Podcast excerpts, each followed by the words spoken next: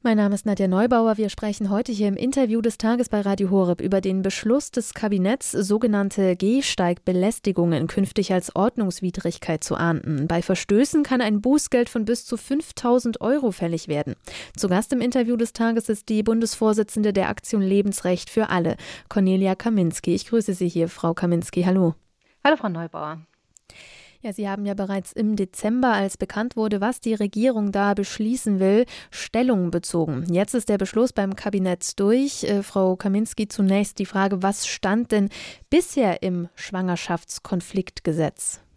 Ja, im Schwangerschaftskonfliktgesetz steht einiges, unter anderem, und ich glaube, das ist auch der Punkt, um den es hier jetzt der Bundesregierung geht, steht darin, dass die Schwangere sich äh, einer Beratung zu unterziehen hat. Und diese Beratung ist ergebnisoffen zu führen. Das bezeichnet das Schwangerschaftskonfliktgesetz ähm, ganz deutlich und sagt, sie geht von der Verantwortung der Frau aus. Die Beratung soll dann ermutigen und Verständnis wecken. Sie soll nicht belehren oder bevormunden. Sie soll dem Schutz des ungeborenen Lebens dienen. Und ich glaube, das ist genau der Konfliktpunkt, um den es geht. Diejenigen, die draußen vor den Beratungsstellen stehen und demonstrieren, sind der Ansicht, dass genau das eben in diesen Beratungsstellen nicht immer passiert, dass da nicht unbedingt das ungeborene Leben geschützt wird in der Beratung, sondern dass Frauen da oft einfach äh, den Schein bekommen und durchgewunken werden. Und das deckt sich auch mit dem, was wir ähm, so erzählt bekommen von Frauen, die da angerufen haben oder die da gewesen sind bei diesen Beratungsstellen. Und es deckt sich natürlich auch mit den ähm, Aussagen, die wir haben von Pro Familia beispielsweise, die ja sehr viele Beratungsstellen betreiben und von denen wir sehr genau wissen, dass sie erstens selbst auch Abtreibungskliniken betreiben und zweitens zu einem Verband gehören, der weltweit äh, mit die meisten Abtreibungen überhaupt durchführt.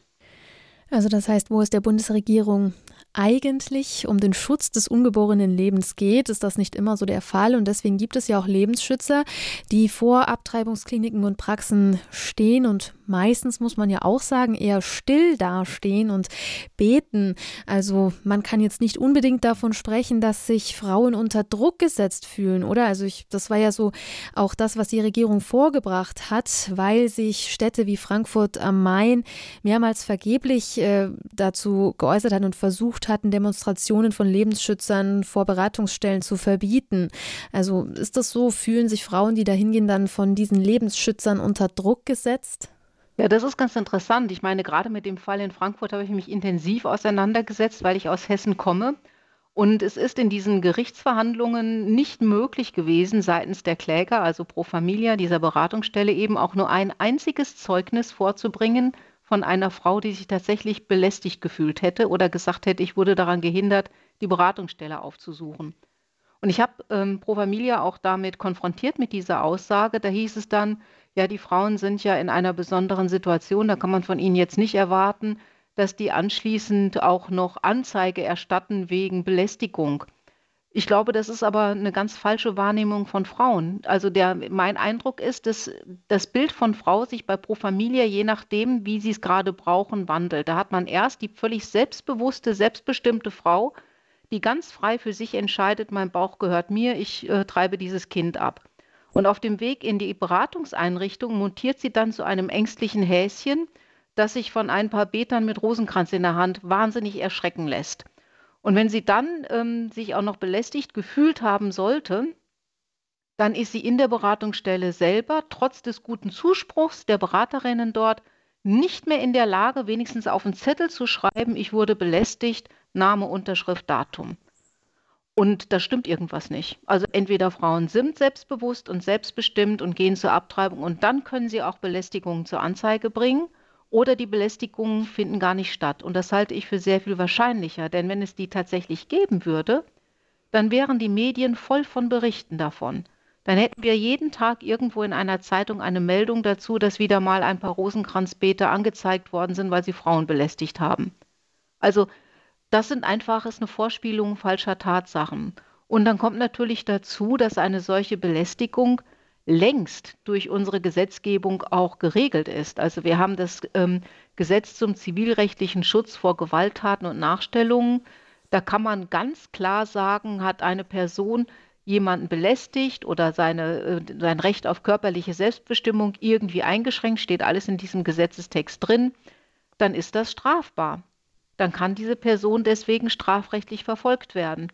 Wenn es also tatsächlich die Belästigung gäbe, hätte der Gesetzgeber längst die Handhabe, auch dagegen vorzugehen. Darum geht es also im Kern überhaupt nicht. Es geht um was ganz anderes.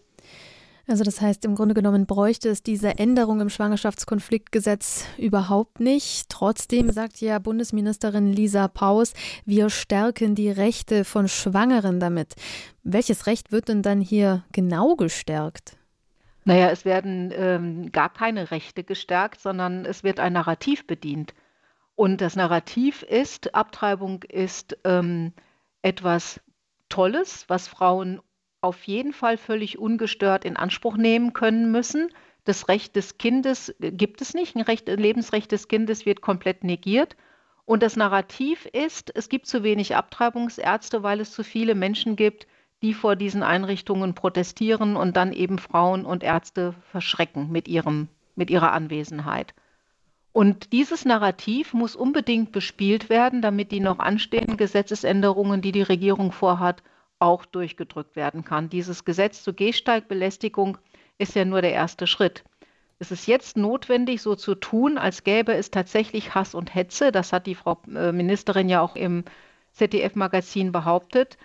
Ähm, damit man dann sagen kann, ja, das ist alles so schlimm für die armen Ärzte und deswegen will keiner mehr Abtreibungen durchführen.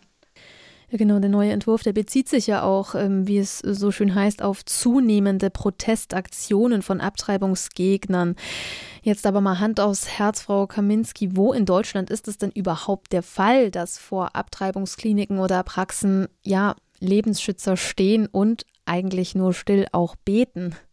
Also ich weiß ähm, definitiv, dass in Karlsruhe, äh, nicht in Karlsruhe, in Pforzheim, in Stuttgart und München ähm, und in Frankfurt gebetet wird, mehr oder weniger regelmäßig. Dann hat mich jemand informiert, dass es äh, auch noch ein Gebet in Münster gibt. Also wenn wir jetzt mal davon ausgehen, dass die ähm, Bundesärztekammer 357, glaube ich, Stellen gemeldet hat, an denen Abtreibungen durchgeführt werden, das Statistische Bundesamt erfasst sogar über 1000 Stellen, an denen Abtreibungen durchgeführt werden. Dann ist das eine verschwindend geringe Zahl an Stellen, wo so etwas überhaupt passiert. Und dann kommt noch hinzu, dass diese Demonstrationen oder Gebete ja gar nicht nur vor den Abtreibungseinrichtungen stattfinden, sondern zum Beispiel wie eben auch in Frankfurt vor der Pro Familia. Ich glaube, in Münster ist es auch vor einer Pro Familia Beratungsstelle. Und dann sehen wir, es gibt tausende Beratungsstellen im Bundesgebiet und vielleicht eine oder zwei Handvoll Gruppen, die da beten. Und man sieht hier wirklich, da wird Jagd auf eine Mücke mit einem ähm, Elefantentöter gemacht. Und man sieht dann eben auch, es soll etwas ganz anderes erreicht werden. Also auch eine Bestätigung dessen, was Sie ja vorhin schon erwähnt haben, dass da ein gewisses Narrativ bedient werden soll, weil diese Änderung jetzt im Schwangerschaftskonfliktgesetz zur Gehsteigbelästigung eben nur ein erster Schritt äh, von weiteren Schritten ist, wenn es um den Lebensschutz geht, beziehungsweise auch dessen Auflösung am Ende.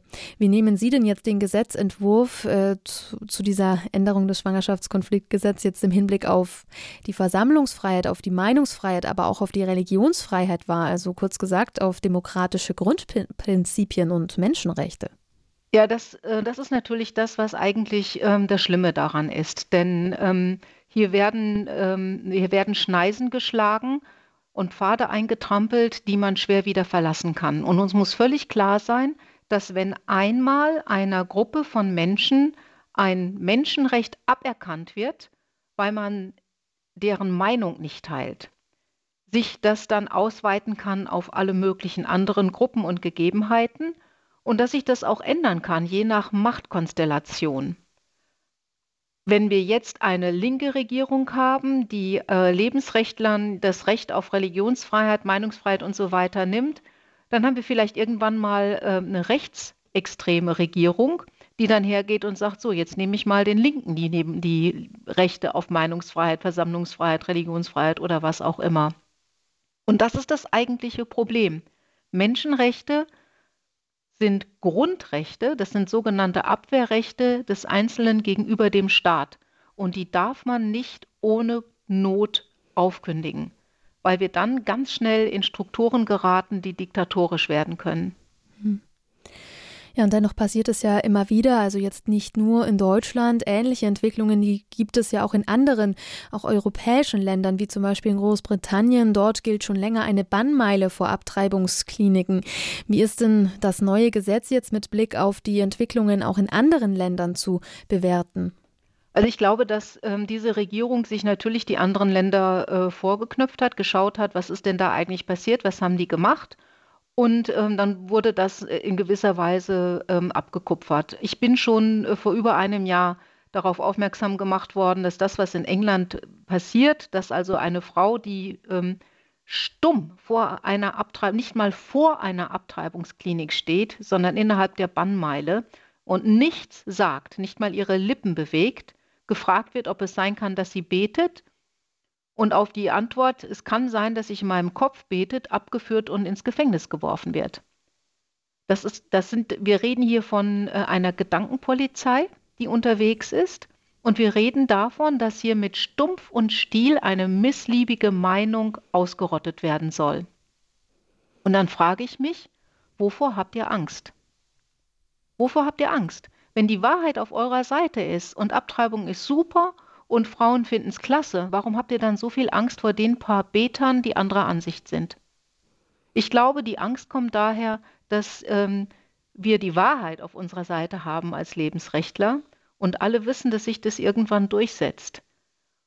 Und darum wird so massiv dagegen angegangen. Deswegen gilt es, das mit Stumpf und Stiel zu bekämpfen und auszurotten.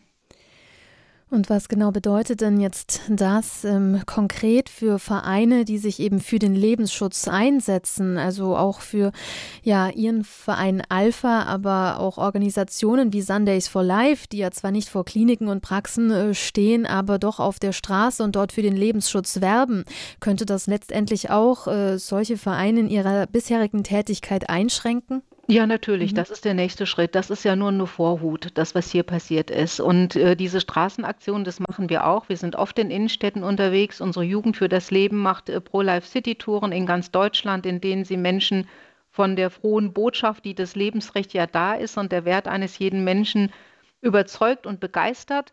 Und das soll natürlich alles verboten werden, weil es nicht in das Narrativ passt und weil es nicht in dieses Konzept passt, in dem ähm, Frauen zwar berufstätig sein sollen, aber möglichst äh, spät oder gar keine Kinder kriegen sollen, weil sie dann einem System besser dienen können. Und ich denke, das hat schon auch was damit zu tun, dass äh, Familien ein Hort sind, in dem Menschen glücklich sind und sich geborgen fühlen, die, das ihnen gut tut. Und je stabiler diese Beziehung ist, desto weniger ist äh, Einfluss von außen möglich. Also gilt es natürlich auch, das so ein bisschen zu zersetzen und zu zerstören. Dann bedanke ich mich an dieser Stelle bei Ihnen, Frau Kaminski, für Ihre Einschätzungen. Wir haben hier im Interview des Tages gesprochen über die neue, das neu beschlossene Gesetz Gehsteigbelästigungen künftig als Ordnungswidrigkeit mit einem Bußgeld von bis zu 5000 Euro, das da fällig werden kann, wenn sich eine Frau vor einer Abtreibungsklinik oder Praxis irgendwie belästigt ähm, fühlt. Ja, danke Ihnen, Frau Kaminski auch für Ihren Einsatz bei Alpha und ich wünsche Ihnen noch alles Gute. Dankeschön, Ihnen auch. Danke. Cornelia Kaminski ist Bundesvorsitzende der Aktion Lebensrecht für alle, kurz Alpha, und wir bei Radio Horeb behalten die Thematik natürlich im Auge und halten sie auch immer wieder hier im tagesaktuellen Programm auf dem Laufenden, was den Lebensschutz angeht. Und selbstverständlich beten wir auch für den Lebensschutz für schwangere Frauen, ja, für das ungeborene Leben, das Leben vom Anfang bis zum Ende. Sie dürfen sich unseren Gebeten auch immer anschließen. Mehr Informationen finden Sie ebenfalls auf unserer Internetseite hore.org. Mein Name ist Nadja Neubauer. Das war heute das Interview des Tages.